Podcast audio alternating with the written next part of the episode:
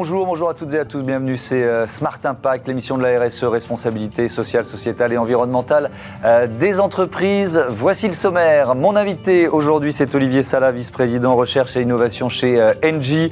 Engie qui vient de présenter un rapport sur les technologies durables émergentes. Notre débat, il portera sur l'inclusion des personnes réfugiées et exilées dans le monde du travail. Plus de 50 entreprises et organisations ont déjà signé la charte créée par l'ONG Singa le think tank Utopie. Et puis, euh, dans Smart Ideas, la start-up du jour, c'est Coding and Bricks, euh, ou comment mieux se former aux technologies euh, et aux enjeux de l'océan. Voilà pour les titres. C'est Smart Impact et c'est tout de suite.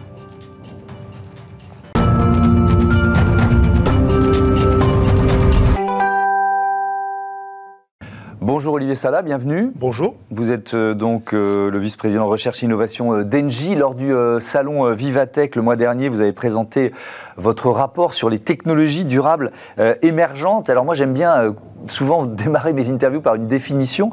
comment vous définissez une technologie durable émergente? Alors la définition que nous avons donnée, nous, à Engie, de, ce travail-là que nous réalisons sur une base annuelle, mmh. ce sont les technologies qui vont avoir un impact potentiellement très significatif à moyen long terme euh, dans cette trajectoire euh, qui est un peu l'enjeu de notre siècle de bascule vers le monde de la neutralité carbone. Donc ce pas des technologies de court terme, parce que c'est des technologies euh, avec lesquelles nous travaillons d'ores et déjà chez Engie, puisque évidemment la transition énergétique c'est en ce moment, hein, et chaque, chaque minute compte, mmh. mais nous pensons que dans, dans, cette perspective, hein, puisqu'on parle de perspective à 2030, à 2040, à 2050, il y a des éléments technologiques qui vont être déterminants et qui peuvent créer des bascules et c'est ça qu'on essaie de, déterminer, d'identifier tous les ans. Hmm. Euh, pendant Vivatech, vous avez fait la, démonstration de 15 euh, technologies euh, innovantes. Est-ce qu'il y en a une, comme ça spontanément, que vous voulez faire ressortir, qui est peut-être, je sais pas, plus emblématique ou plus avancée dans son développement, justement? Alors, à Vivatech, nous avons partagé plus que ce qu'on appelle les technologies émergentes. On a partagé aussi des technologies sur lesquelles nous travaillons aujourd'hui pour rendre possible dès aujourd'hui euh, bah, cette décarbonation des mhm. usages de l'énergie qui est, absolument essentielle. Donc, euh, il y a des technologies qui d'ores et déjà fonctionnent, qui sont très prometteuses. Alors évidemment, c'est autour de tout ce qui est électricité renouvelable, bien sûr, mais aussi autour des molécules vertes dont on parle assez peu, puisqu'en quelques mots, sans être trop long, finalement, euh, basculer vers le monde neutre en carbone, ça veut dire quoi? Ça veut dire d'abord faire de gros efforts de sobriété euh, et, d'efficacité énergétique. Mmh. J'allais dire, malheureusement, le, contexte géopolitique de très très court terme nous le rappelle. mais c'est finalement la bonne direction, dans tous les cas, y compris à long terme. La, le deuxième, la deuxième dimension qui est essentielle, eh bien, c'est d'électrifier euh, ce qui peut l'être. Pourquoi? Parce qu'effectivement, à travers les modalités de production d'électricité renouvelable, eh bien, on arrive à avoir une production énergétique euh, mmh. décarbonée. Donc, ce qui peut être électrifié, typiquement, on parle de la, de la mobilité électrique, on est tout à fait dans cet exemple, euh, voilà, qui, qui s'applique bien. Évidemment, donc c'est une deuxième dimension tout à fait essentielle. Et puis il y a une troisième dimension, c'est pour tout ce qui ne pourra pas être facilement électrifiable, il y a quand même beaucoup de consommation d'énergie aujourd'hui dans le monde qui, qui n'est pas facilement électrifiable. Qu'on parle de processus industriels de haute température, qu'on parle de mobilité lourde avec euh, des porte-conteneurs qui sont quand même euh, l'emblème aujourd'hui de la mondialisation euh, du, marché. Euh, Donc là, il faut réinventer un carburant. Voilà, on ne peut pas décarboner, si vous voulez, en chargeant sur des cargos des centaines et des centaines de batteries lithium. Euh, ce serait complètement contre-productif, infaisable, et de toute façon, vous n'avez pas la durée de stockage, vous n'avez pas la densité énergétique. Bref, on oublie. C'est pas une option. Donc, les molécules vertes, c'est-à-dire les molécules bas carbone, vont être essentielles pour transporter, stocker et, et satisfaire ces usages-là. Et les molécules bas carbone, elles vont être faites soit à partir de biométhane, où c'est plutôt des processus, on va dire, biologiques, hein, sur lesquels on travaille déjà. Et donc chez Engie, on, compte beaucoup sur tout ce qui est méthanisation de première génération, mais aussi de deuxième génération. Je pourrais, revenir si vous, je pourrais revenir si vous le souhaitez. Mmh. Et puis après, il y a des molécules de synthèse. Et les molécules de synthèse, ce qu'on appelle des I-molécules, finalement, elles sont produites à partir d'hydrogène. Pourquoi? Parce que l'hydrogène peut lui-même être produit à partir d'électricité renouvelable et en les combinant avec des sources de carbone, eh bien, on peut reconstituer du i-kérosène, hmm. du i-ammoniac, euh, du i-méthane. Donc toutes ces molécules pour lesquelles la consommation d'ores et déjà dans le monde est considérable et pour lesquelles finalement la substitution par un usage électrique ou une solution électrique ne serait pas satisfaisante. Hmm. Donc ça, c'est vraiment les gros enjeux. Et sur chacun de ces compartiments du jeu, vous allez trouver des technologies, sachant que n'est pas une technologie miraculeuse. Pour répondre à votre question, euh, qui, va répondre à tout, mais sur, chacune de, sur chacun de ces compartiments du jeu, a des technologies qui peuvent exister d'ores et déjà, et des technologies prometteuses à moyen long terme, sachant qu'évidemment, plus le terme est éloigné, hmm. plus le niveau d'incertitude est élevé. Ce qui est intéressant, c'est que dans, dans, ce rapport donc, publié à l'occasion du Vivatech, il y, a, il y a cinq technologies qui ressortent un peu plus des, des consultations, on va dire, que vous avez aussi euh, menées. Alors ça se rejoint, hein, l'hydrogène naturel, hmm. le photovoltaïque intégré, les cellules photovoltaïques, le cycle de vie des pales éoliennes, euh, et puis les combustibles euh, métallique, euh, pardon, euh, sur les cellules photovoltaïques. Tiens, on va faire un petit focus là-dessus. L'idée, c'est quoi? C'est aujourd'hui, c'est, je ne sais plus quel est le chiffre, 90% des, des, cellules en silicone, c'est ça? Et Oui, aujourd'hui, aujourd'hui, effectivement, on a, on, a des modules avec des, cellules en silicone, ce qui est plus que 90% en fait. c'est ça, c'est quasiment la totalité. Et, donc, donc là, vous vous projetez dans l'invention d'une alternative, quoi. La... Alors, la question du photovoltaïque, il y en a deux qui sont abordés dans le rapport. Il y a la question de l'efficacité. Mmh. C'est-à-dire qu'aujourd'hui, finalement, les, panneaux photovoltaïques performants, il faut à peu près 20% d'efficacité, mmh. pour faire simple. Ce qu'on se dit, c'est que le prochain horizon, il est à 30. Ça, ça peut être entre 2025 et 2030. Et il ne peut pas l'être avec les mêmes technologies. Et on pense que la, technologie euh, euh, qui permettra d'atteindre le 30% euh, d'efficacité, ça sera à partir d'une couche additionnelle qu'on appelle la perovskite. Et, ça, ça peut créer un nouveau palier. Et ça change tout. Pourquoi? Parce que les énergies renouvelables, certes, elles sont inépuisables, mais enfin, elles reposent quand même sur une ressource qui est le foncier. Et sur la base de ce que je vous ai dit à l'instant, c'est-à-dire les conditions pour atteindre la transition énergétique, eh bien, il va falloir des quantités de production d'électricité renouvelable considérables. Bien sûr. Considérables. Et on parle de facteurs x5, x8, x10. Donc ça, voudrait dire occuper de plus en plus de terrain pour mettre des, ah, des, panneaux photovoltaïques, sauf si ils sont plus efficaces. Voilà, alors ça pose deux sujets, deux questions. La première, c'est évidemment le rendement du mètre carré que vous prenez. Et puis, d'essayer de lever ce verrou, qui est un petit peu finalement une impasse, de conflit d'usage.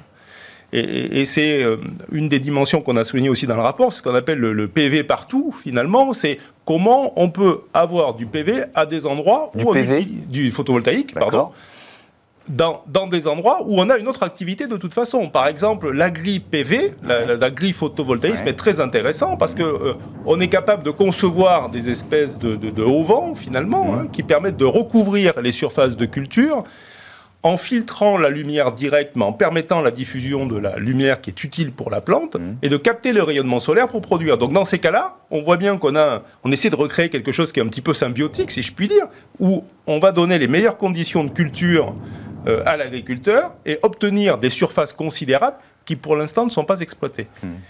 L'autre moyen, c'est l'intégration dans le bâtiment comment faire en sorte que toutes les surfaces, alors les toitures évidemment, mais ça peut être les vitres, ça, peut être, ça peut être les surfaces au sol, dans les parkings, etc. Mm.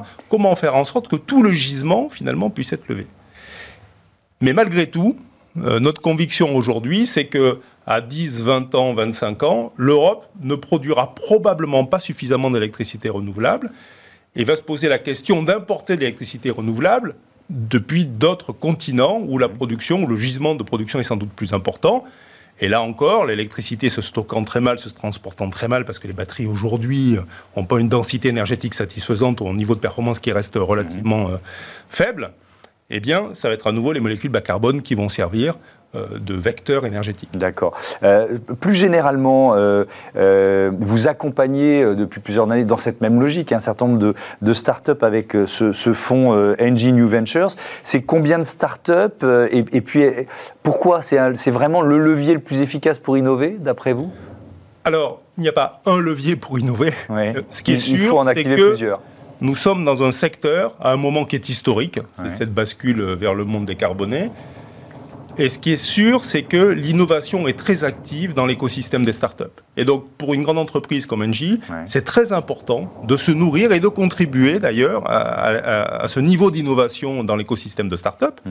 Et donc, effectivement, le fonds de capital risque que nous avons, qui s'appelle Engie New Venture, mmh. eh bien, prend des participations, en général minoritaires mais significatives, dans des startups qui ont déjà une existence opérationnelle, hein, c'est-à-dire avec lesquelles on peut vraiment collaborer, faire des projets concrets, et qui nous donne accès à des technologies particulièrement innovantes ou à, des modèles opérationnels finalement qui sont un peu disruptifs, n'est-ce pas, par mhm. rapport à nos métiers historiques.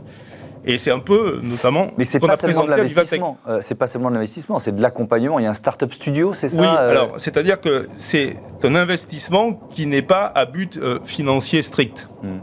et on n'est pas là pour perdre de l'argent, mais je veux dire, l'objectif stratégique de, de ce fonds d'investissement, c'est de permettre des rapprochements et des collaborations opérationnelles avec ces startups-là, parce qu'on pense que c'est ça qui sera créateur d'innovation et donc de valeur dans la durée. Donc c'est une logique plutôt stratégique qu'une logique, j'allais dire, d'un fonds qui serait strictement euh, piloté par des objectifs financiers. Et ce startup studio, il fonctionne comment? Bah Alors aujourd'hui, on a juste pour finir de répondre à votre question, 26 startups en portefeuille. Euh, et puis on a des équipes qui, qui, recherchent des, des, cibles partout dans le monde. Euh, et puis ça, ça nous permet bah, de, j'allais dire, de, travailler, d'identifier, de se mettre d'accord sur des investissements. Et puis une fois qu'on est d'accord sur des investissements, eh bien d'avoir des, on le fait avec un plan de collaboration. Et ce plan de collaboration, il permet de mettre en place bah, des, des, des, chantiers en commun entre les startups et nos entités opérationnelles partout dans le monde. Euh, je précise que dans la collaboration avec les startups, cette question d'investissement n'est pas le seul levier. On a aussi moyen de collaborer avec des startups sans investir.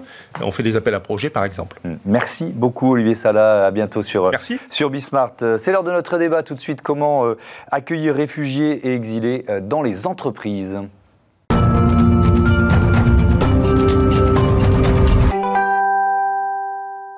Le débat de ce Smart Impact, euh, et je vous présente mes invités. Stéphanie Sanlise, bonjour, bienvenue. Vous êtes manager impact et qualité chez euh, Utopie. À vos côtés, Guillaume Capel, bonjour. Bonjour. Bienvenue, euh, cofondateur de Singa. On pose un peu le, décor et les, enjeux. Utopie, un think tank, cercle de réflexion et cabinet de conseil, c'est à peu près ça? Oui, tout à fait. En fait, on, on, est une agence de conseil en développement durable et on accompagne nos clients dans l'intégration des problématiques de développement durable à leur stratégie.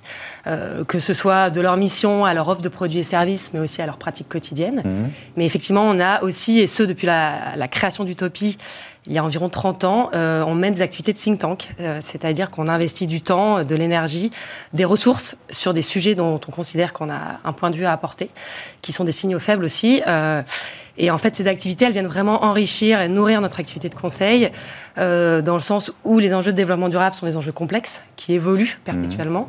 et effectivement, il y a, ça entretient en fait ce besoin de recherche aussi, de pédagogie, voire d'alerte même pour nos clients. Mmh. Guillaume Capel, vous êtes déjà venu parler de Singa, mais rappelez-nous ce que c'est. C'est une ONG, c'est ça, internationale Exactement, une organisation internationale qui mmh. est présente dans sept pays euh, et qui travaille sur l'inclusion euh, des nouveaux arrivants, les réfugiés, les exilés. Et on le fait de plusieurs manières, et notamment euh, via l'entrepreneuriat, avec nos incubateurs dans 19 villes aujourd'hui en Europe. Et donc vous avez euh, créé ensemble euh, cette charte de l'inclusion des euh, personnes réfugiées et exilées en entreprise. C'était quoi le, la, démarche, le point de départ, peut-être même le principe de cette charte, Stéphanie Sanlise alors le point de départ, en fait, ça remonte à il y a une année. il y a un an, on a publié une note de position avec Singa mmh. qui s'appelle Talents sans frontières. L'objectif de cette note, c'était d'explorer les questions économiques liées à la migration et euh, de déconstruire un peu les préjugés qu'on peut avoir sur cette euh, question-là. Euh, l'aborder vraiment la question, enfin cette question avec, pragmatisme, avec réalisme. et en fait, un an après, toujours avec Singa, on a voulu passer à l'action et favoriser l'engagement des entreprises sur le sujet avec la création de cette charte. Donc il y a plus de 50 organisations, entreprises et réseaux d'entreprises qui ont signé cette charte. Il et elle s'engagent à quoi? C'est une très bonne question. et d'ailleurs, je voudrais faire une petite parenthèse. Ouais, J'aimerais vous remercier euh, aussi, euh, vous et les autres journalistes euh, qui posent des questions comme celle-là, parce que je suis un peu surpris par cette question.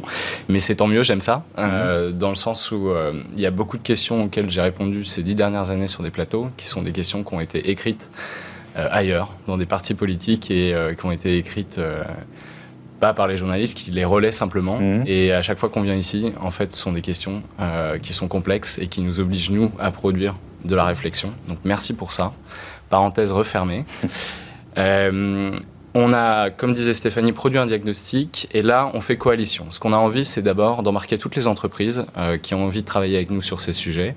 Avec Singa, nous, on fait des coalitions sur, avec beaucoup d'organisations. On fait des coalitions avec euh, les incubateurs, qui sont ceux qui forment les futurs entrepreneurs et le futur de l'économie. Là, on le fait avec les entreprises actuelles. Et on le fera avec les médias, on le fera avec les collectivités territoriales. Notre objectif, c'est pas seulement qu'elles signent. Notre objectif, c'est que elles se sont engagées maintenant à embaucher euh, des réfugiés et des exilés. Elles se sont engagées à former euh, leurs salariés. Elles se sont engagées aussi à investir et financer euh, une nouvelle économie qui sera plus inclusive. Mhm. Et donc, l'objectif pour nous aussi demain, Utopie et Singa, bah, ça va être de, les, de les emmener et de les accompagner en fait dans cette troisième étape qui est l'action. Oui, et alors je vois même dans, cette charte l'idée d'agir au-delà de leurs entreprises quand c'est possible. C'est intéressant ça aussi, parce qu'il y a, y a un côté pédagogique ou même presque de porter le. on dit changer le regard, vous le dites l'un et l'autre, et on l'a dit déjà sur ce plateau à d'autres occasions, mais le faire changer aux autres aussi. C'est ça votre objectif?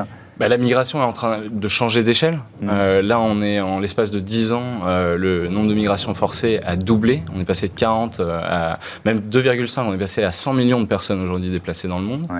Euh, il faut qu'on change toute la structure de notre économie, qu'on change la structure de nos sociétés. Donc euh, oui, il faut que ces entreprises se réunissent, qu'elles bossent ensemble. Et c'est ça qui est aussi intéressant, c'est qu'on est en train de réinventer mm. comment on fait euh, aussi, bah, comment on vend, comment on construit des coalitions, parce qu'on peut même former une coalition avec des concurrents. Euh, sur ces sujets-là. Et donc c'est aussi ça, euh, moi, qui, me passionne en fait dans ce qu'on est en train de faire avec Utopie. Euh, Stéphanie Sanlis, est-ce que la, guerre en Ukraine, malheureusement, c'est un, accélérateur de prise de conscience? Bah, avec, je ne sais plus, 6 ou 7 millions de, de personnes déplacées, réfugiées alors, oui, effectivement, la, guerre en Ukraine, c'est la pire crise migratoire en Europe depuis la Seconde Guerre mondiale. Mmh. Effectivement, ça a accéléré une prise de conscience parmi les entreprises. malgré cela, Aujourd'hui, c'est vrai que ça reste quand même un sujet, l'inclusion euh, des personnes réfugiées exilées, mmh. la question de l'interculturalité, ça reste quand même un sujet sur lequel les entreprises peuvent avoir du mal à s'engager publiquement.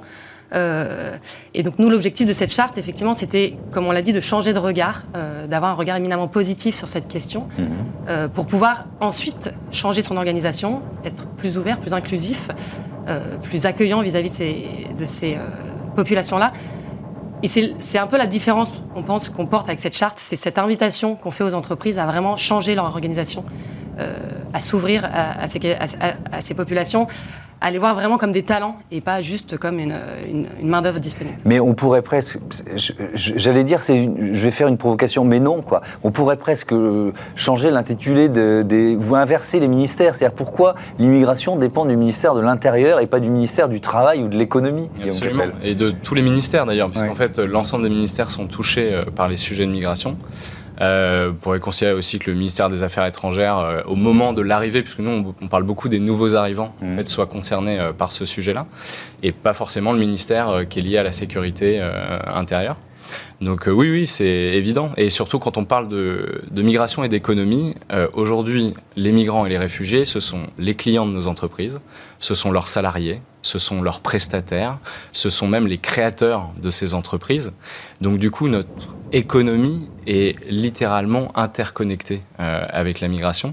Donc ça n'a pas de sens en fait de voilà, de ne pas la prendre en compte quand on mhm. fait aussi euh, nos business models et quand on construit nos entreprises. Mhm. Alors je m'excuse auprès de vous et auprès de nos téléspectateurs, les travaux de l'immeuble d'à côté sont particulièrement puissants aujourd'hui. Bref, c'est la vie, on fait, on fait avec ici. Euh, je voudrais qu'on se projette un peu dans l'avenir. Vous l'avez évoqué rapidement, mais il y a un autre chiffre moi, qui m'a euh, frappé sur le, ce que le réchauffement climatique produit déjà et va produire en termes de déplacement de, de population. C'est un chiffre de la Banque mondiale qui parle de 216 millions de déplacés climatiques d'ici 2050. Euh, Donc ça rejoint ce que disait, Guillaume Capel, mais je, veux bien vous entendre là-dessus, Stéphanie Sanlis. Nos sociétés doivent s'y préparer. De toute façon, il n'y a pas d'autre choix. Oui, tout à fait. Euh, effectivement, le, réchauffement climatique, c'est un facteur de plus en plus puissant euh, de migration. Mmh. on ne va pas y échapper. L'intégration des étrangers, ça va être un des sujets les plus importants du 21e siècle avec la transition écologique alors qu'on voit que les entreprises, elles ont commencé à amorcer en fait leur virage environnemental, mmh.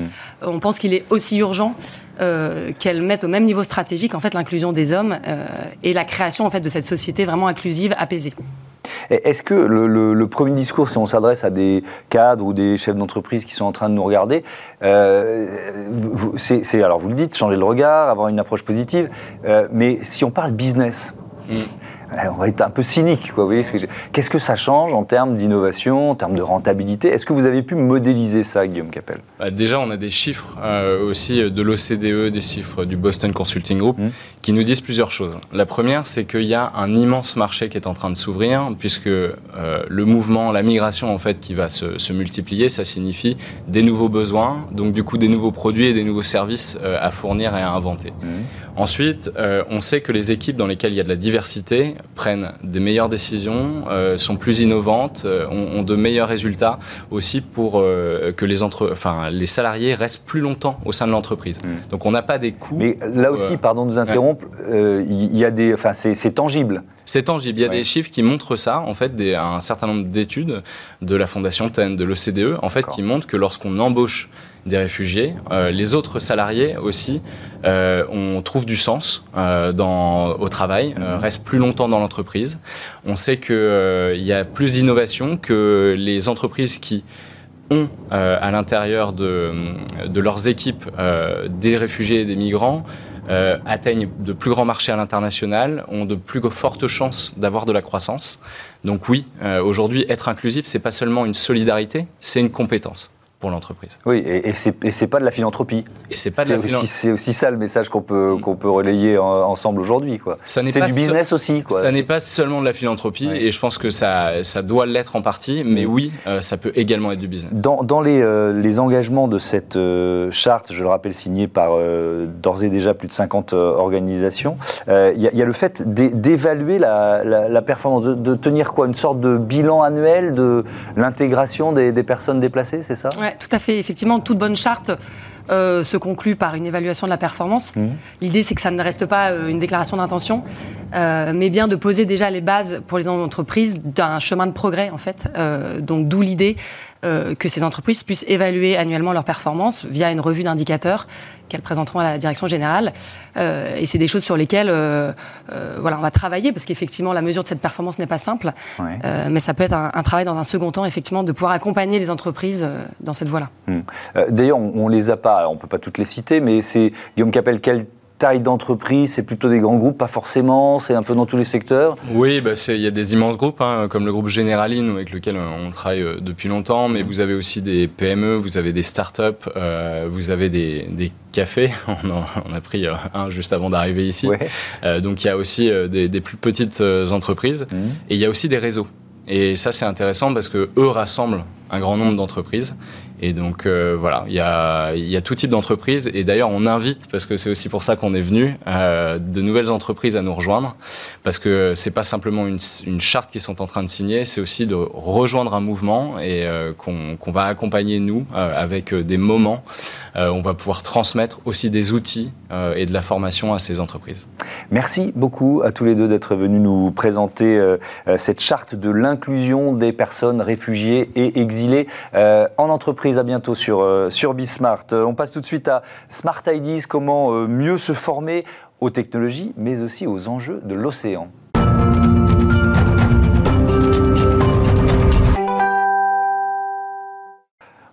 Bonjour Natacha Morsa, bienvenue. Vous êtes euh, la fondatrice de Coding and Bricks, euh, créée en 2018. C'est quoi euh, l'idée, la raison d'être en quelque sorte de votre entreprise? C'est quoi le business? Alors, le business, c'est de, développer l'éducation et ce qu'on appelle les tech. Euh, et donc, de, en tant qu'entrepreneur, de, proposer des, solutions innovantes, mais sur l'éducation. Donc, euh, c'est vraiment de, l'idée, c'est de proposer des kits, euh, surtout avec du contenu, de une plateforme, et qui permettrait justement de, à des jeunes, donc soit en milieu scolaire, soit le grand public, de plusieurs aspects, de pratiquer à la fois ce qu'on appelle les STEM. Donc les STEM, c'est sciences, technologie, engineering, donc l'ingénierie et mathématiques. Voilà, parce que c'est en fait ce sont les métiers qui seront les plus demandés demain. Et en fait, il y a, y a aussi une, une comment dire, l'objectif, c'est vraiment de, de, de sensibiliser, d'attirer le maximum de public vers ces, ces de jeunes hein, vers ces, ces études-là, puisque la majeure partie des métiers dans la tech et même tous les métiers vont, euh, vont être dans ce l'idée aussi, c'est de se préparer aux métiers qui n'existent pas encore. On entend souvent ça, mais c'est une, c'est une réalité. Et donc, euh, c'est de donner quoi, des outils qui seront suffisamment euh, souples, euh, ben, évolutifs. En, en, fait, ça, ça permet surtout de créer une, une appétence aux technologies, à la programmation informatique. Donc, en effet, il y a des métiers déjà en sous tension et il y en aura encore plus demain, mmh. parce qu'en fait, il y a énormément de métiers qui se créent. Et c'est vraiment de, permettre aux jeunes, à partir de projets, donc c'est pas un focus sur la technologie ou l'apprentissage du code pour l'apprentissage du code, c'est de créer des projets, euh, permettre aux, jeunes de, créer des projets, un potager connecté, une ville connectée, et donc de comprendre la technologie avec un sous un format assez euh, accessible en fait, mmh. et donc de programmer. Oui. Alors votre projet, il est incubé au, Nausicaa euh, Blue Living Lab, donc on va parler de l'océan aussi. Qu'est-ce que vous êtes en train de développer là-bas? Et en fait, euh, le, Blue Living Lab est un incubateur donc qui est intégré dans, dans Nausicaa, mmh. et l'objectif en fait, moi dans, dans, mon cas pour Coding and Bricks, c'est de pouvoir expérimenter avant de conceptualiser, avant de finaliser. Euh, mes projets de sur le focus océan. Et derrière l'océan, en fait, c'est la sensibilisation euh, du public, du grand public, donc des jeunes dans mon cas. Euh, et donc les kits vont avoir une thématique orientée, alors ce qu'on appelle dans l'éducation nationale les SVT, sciences de la vie et de la terre. Et euh, le fait d'être incubé dans le Living Lab, le Blue Living Lab, ça me permet moi d'avoir à la fois euh, un public d'expérimentation, un retour direct. Ça peut être autant le grand public que euh, des, des, groupes scolaires et donc des enseignants. Et l'autre point intéressant, c'est que ça me permet d'avoir une, une, comment dire, une force de euh, de, avoir des conseils déjà, euh, des experts qui me conseillent, donc mmh. c'est assez intéressant, et de pouvoir avancer au mieux pour faire de la médiation scientifique, ce que je fais déjà, avec un focus sur les océans et donc accentuer la sensibilisation mmh. Euh, des jeunes sur euh, le fait que les technologies ne vont pas à l'encontre de l'environnement et qu'au contraire, peut-être que... peuvent se mettre au service de, la défense de l'environnement. Euh, on va terminer là-dessus. Vous êtes venu avec... Alors c'est quoi sont, sont, des... Alors là, c'est des petits exemples, hein, parce que pour l'instant, les... mais en fait, dans, mes kits, il y aura un certain nombre de, notions technologiques. Alors par exemple, ici, c'est un, ce qu'on appelle un microcontrôleur. c'est un micro-ordinateur, hein, grosso modo. Mmh. Et comme vous le savez, au collège, en fait, on apprend à programmer sur un logiciel qui s'appelle Scratch. Et ce support peut être programmé sur Scratch et ensuite, quand on est au lycée, en Python. D'accord. Et en programme euh, en langage Python. Et donc, en fait, dans, dans, mes kits, il y a un certain nombre de supports. Ça, par exemple, c'est un capteur hydrométrique, on a des capteurs d'UV, on a des sensors de, de distance, on a des mmh. capteurs de, de, de température, des, des, euh, des, capteurs de CO2. C'est-à-dire que je, euh, j'ai pour projet de, de permettre à des jeunes de créer eux même leur kit de CO2. Et ben, en cette période, c'est assez intéressant parce que plus le taux de CO2 augmente dans une pièce, ben, c'est peut-être le moment d'aérer, euh, surtout à la période qu'on a passée. Et, voilà. et donc, euh, l'idée, c'est vraiment de, de, vulgariser la notion de capteur qui nous entoure déjà aujourd'hui et de permettre aux jeunes déjà de suivre des projets avec du contenu qui, sera, qui est très très bien ficelé mhm. et, euh, et surtout ben, ensuite de leur donner l'appétence pour créer eux-mêmes leurs projets et peut-être de, devenir demain des, des futurs entrepreneurs de la tech. Espérons-le. Merci beaucoup, Natacha Morsa, et bon vent à, à, Coding and Bricks. Voilà, c'est la fin de ce numéro de Smart Impact. Merci à toutes et à tous de votre fidélité. Salut.